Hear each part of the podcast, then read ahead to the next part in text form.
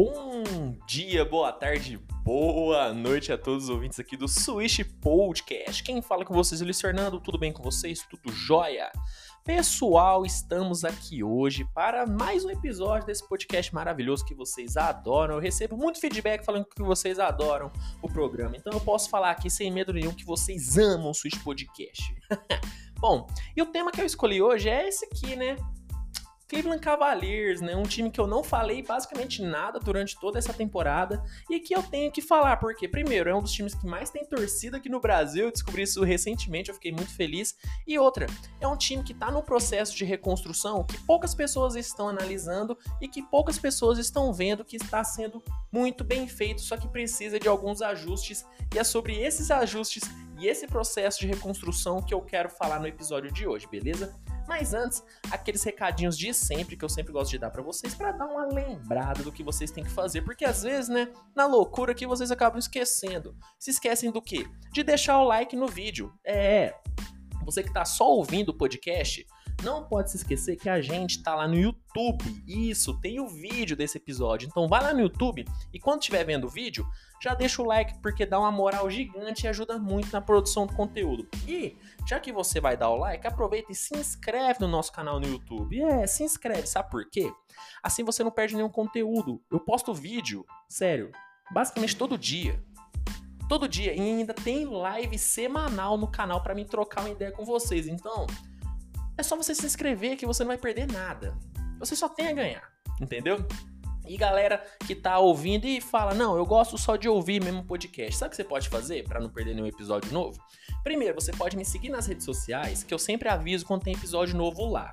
Me siga no Twitter, me siga no Instagram, arroba em todas. E também, você pode favoritar o podcast. Favoritando, você nunca vai perder, você sempre vai ficar por dentro de tudo que acontece. Então, faz isso pra gente, que tudo fica lindo, tá bom?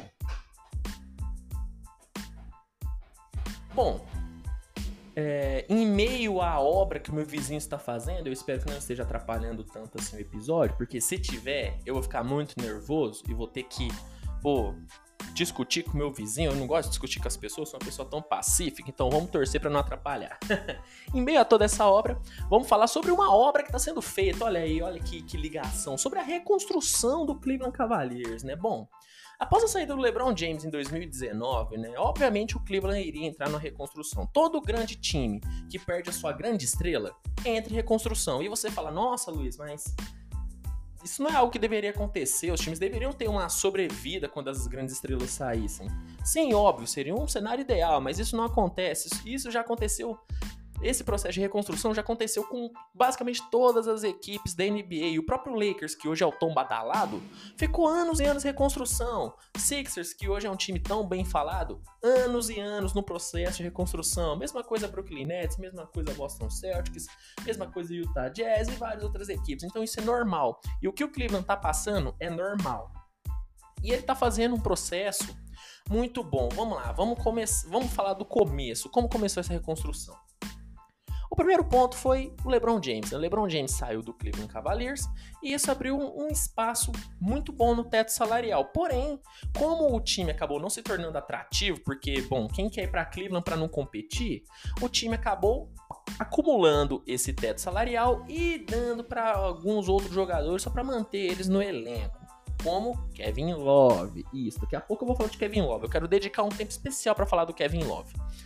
Feito isso, o time teve uma temporada de 2019 fraquíssima, fraquíssima como era de se esperar, e teve uma boa escolha no draft, escolha que foi utilizada para trazer Colin Sexton. É, Colin Sexton chegou para o Cleveland Cavaliers, um armador que veio de uma excelente temporada universitária, um armador que se destacava pela sua agressividade, pela sua defesa e pela sua capacidade de liderança, chegou para ser o grande pilar dessa reconstrução do Cleveland Cavaliers. Teve uma temporada de calor muito boa, foi muito interessante a temporada de calor do Colin Sexton. Ele até concorreu ao prêmio de novato do ano, mas perdeu para o Luca Doncic. Né? Não tinha como ganhar do Luca Doncic. Mas ele teve uma temporada de calor muito boa, mas não suficiente para fazer com que o Cleveland se tornasse um time competitivo. O time ficou nas últimas colocações e teve mais uma escolha alta. Talvez aí seja o primeiro ponto onde eu vou criticar a reconstrução do Cleveland, que foi na escolha que eles tiveram em 2020, que foi o Darius Garland. 2020 ou 2021? 2020, isso, 2020. Que foi o Darius Garland. Por que, que eu vou criticar a escolha do Darius Garland? Porque escolheu ele para uma posição em que o time já tinha o Colin Sexton. Ah, mas aí qual foi a argumentação da diretoria do Cleveland? A gente escolheu o Darius Garland para montar uma dupla de armadores como o Portland fez com Damian Lillard e CJ McCollum. Só que tem uma diferença tão gigante entre, os, entre essas duas duplas que é a seguinte: CJ McCollum e Damian Lillard é uma dupla de, primeiro, um armador que pontua muito bem, que espaça muito bem a quadra, que arremessa de longa distância e consegue distribuir passes. E de um cara que é um scorer puro, que é o CJ McCollum. É um encaixe bom. Já a dupla Colin Sexton e Darius Garland não é um encaixe bom, por quê? Colin Sexton é basicamente um playmaker e um bom defensor, um scorer ok, mas não é um, um score tão bom assim. E o Darius Garland é o quê? É um playmaker nato. Não é um jogador que tem um arremesso tão bom e não é um jogador que tem um volume de pontuação tão alto. Então é uma dupla que bate cabeça, que bate cabeça, que não se encaixa tão bem. Então talvez essa seja a, a, a, o que eu critico nesse processo de reconstrução do Cleveland porque eu não concordo com essa escolha do Darius Garland. Mas ok, escolheu. Fez outra temporada abaixo, né? Uma temporada que todo mundo sabia que o Cleveland não iria competir, né? Mas o Cleveland não tinha a, a, a escolha desse draft, né? Acabou não tendo a escolha, né? Na verdade, teve mais uma escolha mais abaixo do que teria, né? Por conta da troca do, do, do Kyrie Irving, né? Então acabou que o Cleveland não tinha a escolha que deveria ter, mas teve uma escolha um pouco mais abaixo que resultou na escolha de Isaac Okoro para essa temporada.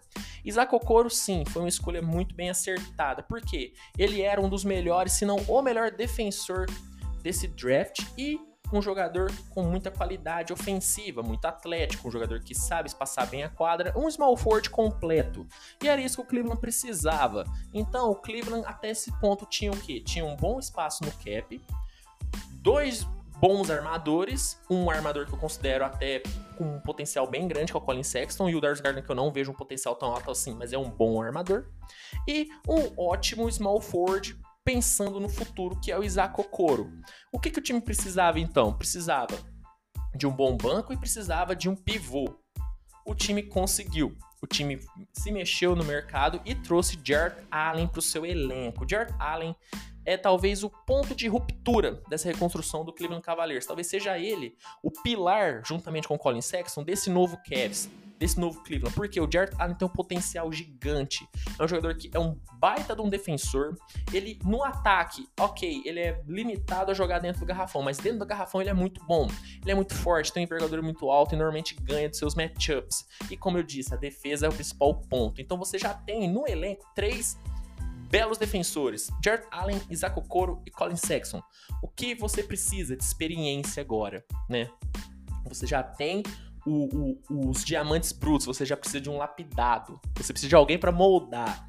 Então, o que, que o Cleveland tem que ir atrás agora? Tem que ir atrás de alguns jogadores mais experientes para essa reconstrução e de um treinador, talvez melhor, um treinador mais gabaritado, um treinador que saiba trabalhar com um time competitivo. Qual treinador seria esse? Bom, o Clifford é, se não me engano é ele, eu vou até vou pesquisar aqui para não falar besteira. Me dá um segundo.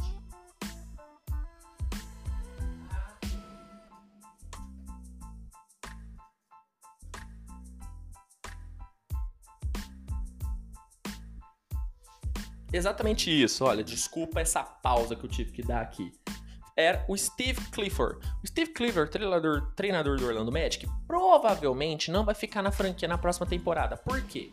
Orlando já tá com outra mentalidade. Orlando já tá no, no, começando a sua reconstrução, começando o seu tank, né, as suas temporadas para acumular escolhas de draft. E o, o, Clifford, ele é um treinador que gosta de ser competitivo, gosta de montar times fortes. Então, talvez a filosofia dele com o do Orlando Magic não bata, mas a filosofia dele com certeza pode bater muito bem com a filosofia do Cavaliers, que é de agora realmente consolidar um time e se tornar competitivo. Então, talvez trazer esse treinador seja uma excelente aquisição para o Cleveland. Vai fazer com que o Cleveland mude um pouco seu patamar se torne mais competitivo na Conferência Leste. E o que, está faltando? Jogador experiente. Aí você fala, não, Luiz, mas tem um Kevin Love lá.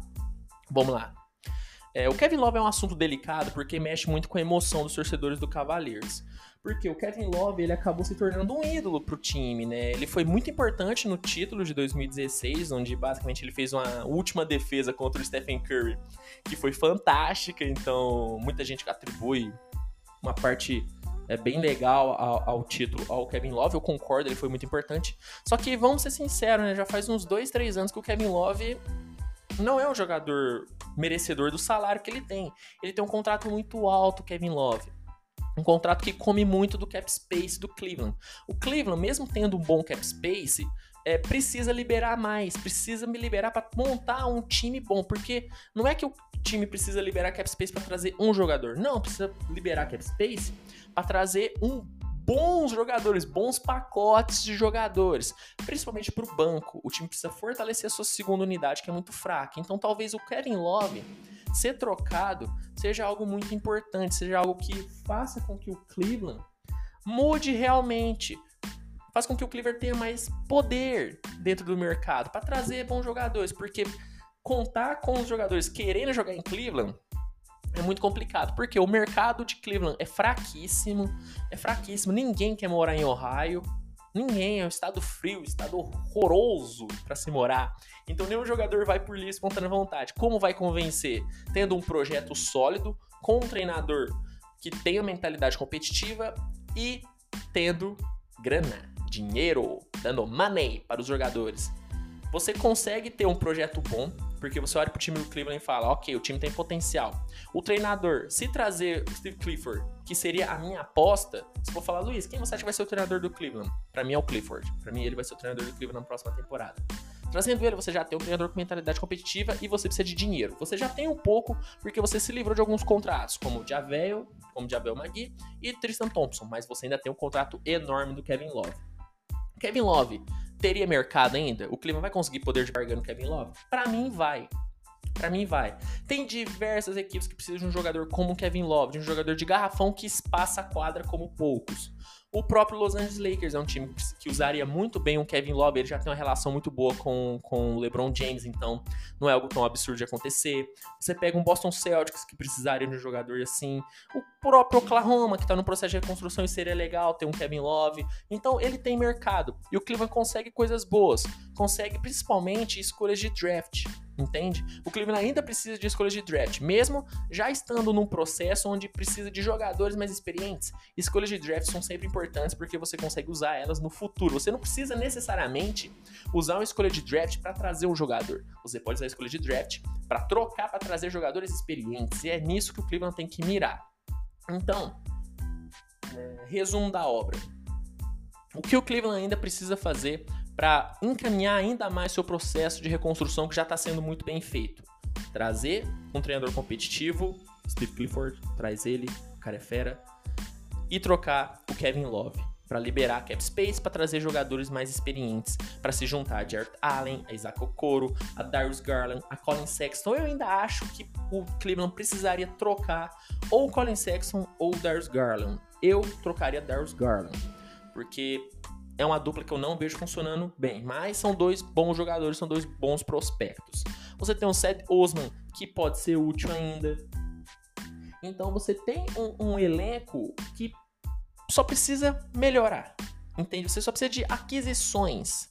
E isso você vai conseguir com dinheiro. Dinheiro vindo de uma troca do Kevin Love. Então, o grande plot desse, desse episódio é: o Cleveland precisa trocar o Kevin Love. Trocando o Kevin Love, o Cleveland consegue acelerar o seu processo de reconstrução e se tornar novamente uma equipe competitiva, uma equipe que alguns anos atrás era clara favorita, era o time mais forte da Conferência Leste e hoje é um dos times mais fracos. É um processo normal, mas é um processo que não precisa ser tão demorado como foi o processo de Lakers, como foi o processo de, de Sixers. Pode ser um processo bem mais rápido se o Cleveland fizer os movimentos certos e trazerem jogadores certos e trocando os jogadores certos. Esses jogadores certos seria Kevin Love.